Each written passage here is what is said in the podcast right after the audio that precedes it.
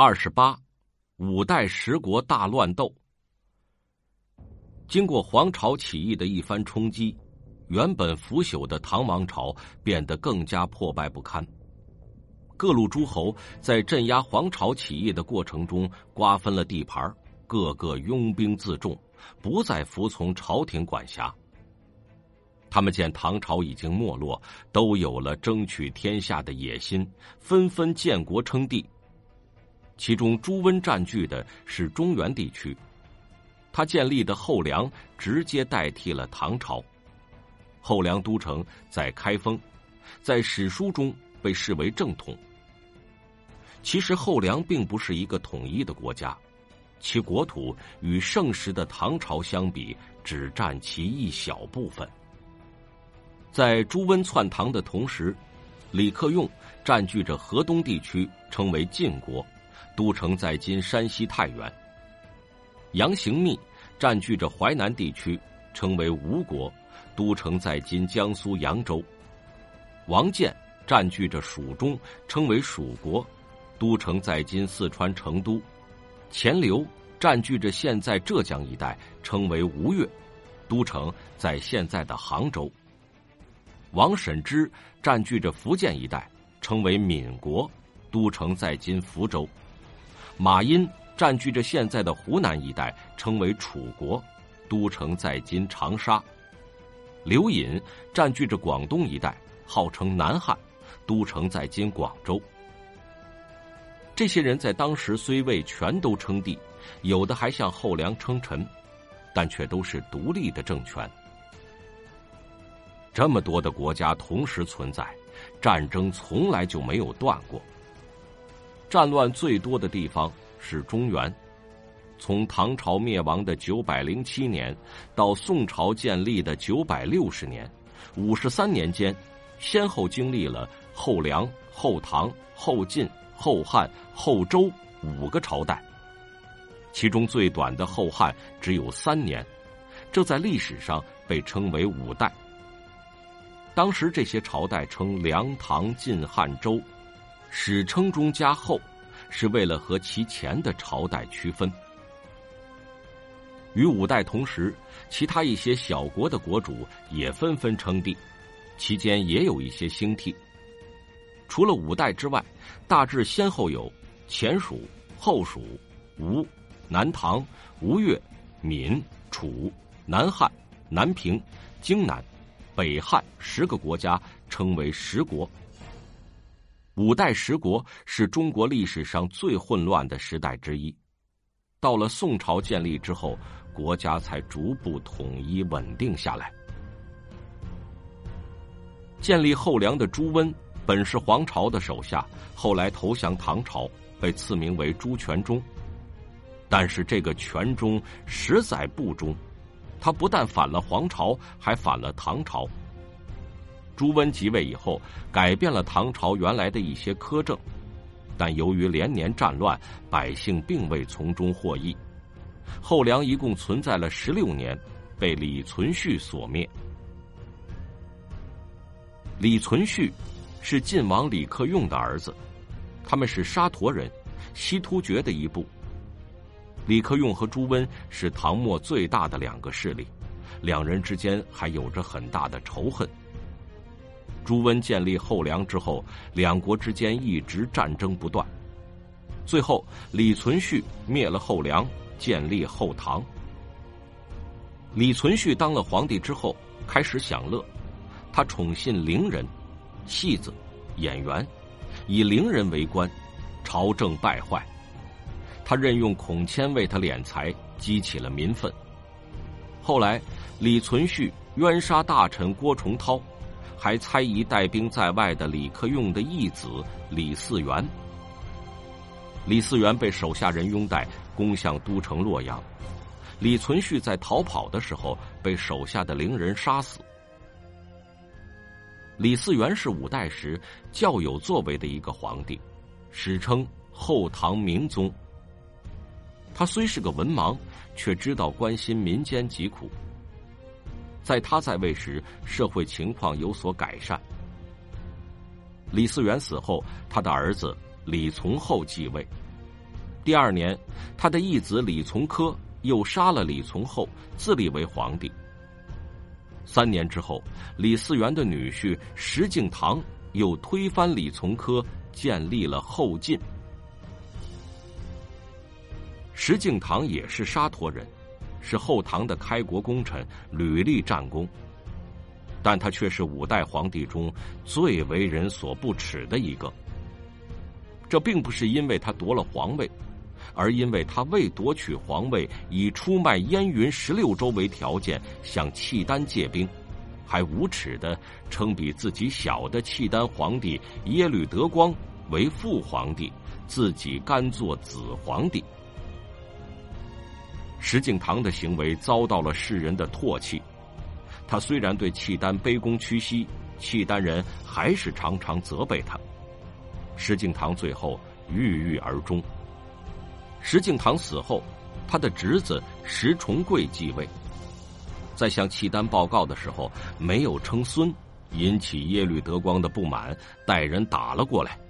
石重贵吓得赶紧求和，被契丹人拒绝，只得应战。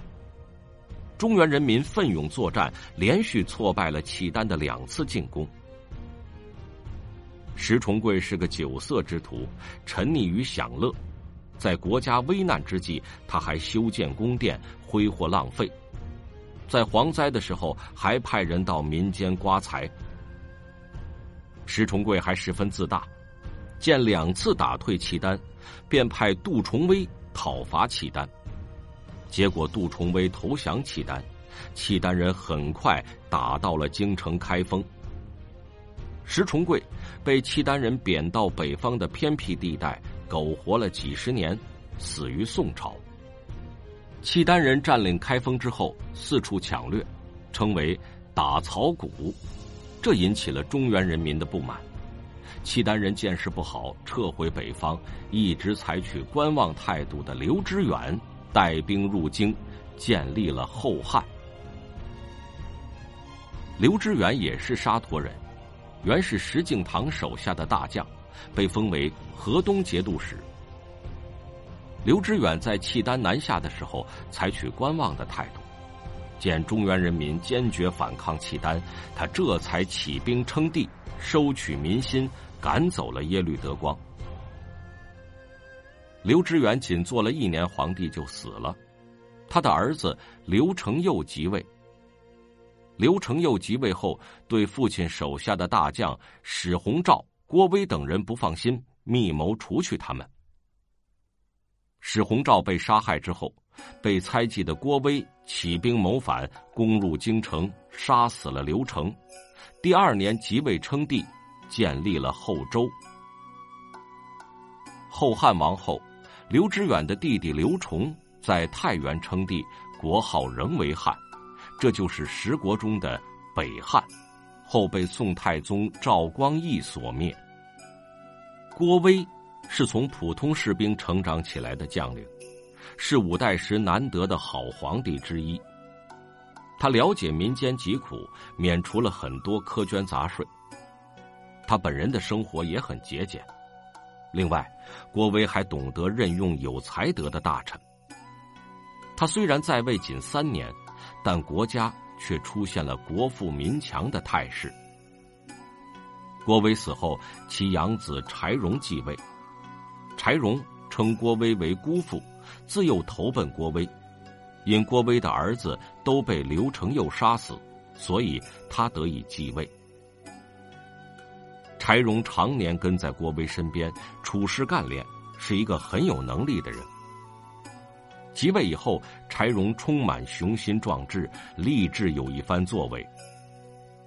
他曾向人询问自己的寿命，那人说只能看三十年，后面的事便不清楚了。柴荣很高兴，说：“我用十年开拓天下，用十年养育百姓，再用十年，就可以达到太平盛世了。”在位期间，柴荣励精图治、锐意改革，取得了很大的成效。在政治方面，他惩治贪官，明于赏罚，政治趋于清明；在军事方面，他严明军纪，精简军队，提高了军队的作战能力。在经济方面，他削减了僧尼的数量，召集百姓开垦荒田，提升了国力。在国力强盛的基础上，柴荣亲自率军出征，南征北战，为国家的统一做出了贡献。不幸的是，在北征辽国的时候，柴荣染疾身亡，年仅三十八岁。柴荣死后，他年仅七岁的儿子柴宗训即位，很快被宋太祖赵光胤导演了一出陈桥兵变，黄袍加身，夺去了国家。不过赵匡胤的方式还是比较温和的，对于柴家人也没有赶尽杀绝，反而吩咐后人要好好照顾他们。赵匡胤虽然夺了柴家的江山。但却可以说是继承了柴荣的遗志，统一了国家，实现了太平。十国中的前蜀和后蜀是相承的，前蜀由王建建立。王建在位的时候勤于治理，注重发展生产，又因为蜀地沃野千里，常年远离战祸，在经济、文化、军事方面都有较强的实力。但是王建的继任者王衍是个败家子，奢侈无度，昏庸残暴。后唐的时候，庄宗派郭崇韬率军灭了前蜀，任命孟知祥为西川节度使。后唐内乱时，孟知祥趁机自立，统一了蜀中，史称后蜀。孟知祥仅在位七个月就死了，其子孟昶继位。孟昶在位三十余年，初期也励精图治，国家富足太平。但到了后期，就变得奢侈荒淫，连夜壶都用珍宝制成，终于被宋太祖派兵所灭。吴和南唐也是前后相承。吴国是唐末杨行密所建，都城在现在的南京，内乱不止，人心不定。后期大权主要掌握在徐温及其养子徐知诰手里。后来吴国皇帝杨溥让位于徐知诰，徐知诰恢复原姓，改名李昪，建立了南唐。南唐经历了先主李昪、中主李景、后主李煜三个皇帝。先主在位时注意休养生息，不参与战乱。经济文化有了很大发展。中主李景在位时与吴越对立，曾出兵灭闽、灭楚。后周时，柴荣率军伐南唐，南唐大败，献帝称臣，国力大损。到了宋朝的时候，后主李煜即位。李煜虽然在文学上很有才华，但在政治上却毫无才能，最终南唐被宋所灭。李煜被俘。吴越是唐末时钱镠所建，在现在的浙江一带。吴越的势力小于吴国和南唐，所以就结交中原的国家，用于牵制吴国和南唐。吴越一直较为安定，较少兵祸，所以经济发展的很好。宋灭南唐之后，吴越王钱俶献国土于宋。全家迁到开封，杭州曾有雷峰塔，就是前处所见。十国中的闽、楚、南汉、南平、荆南四国远离中原，国小民弱。为了保存国土，这些国家多依附于大国。虽然国小，这些国家内部的争斗却也轰轰烈烈，兄弟相残的事时有发生。后来，闽、楚灭于南唐，南汉和南平灭于宋。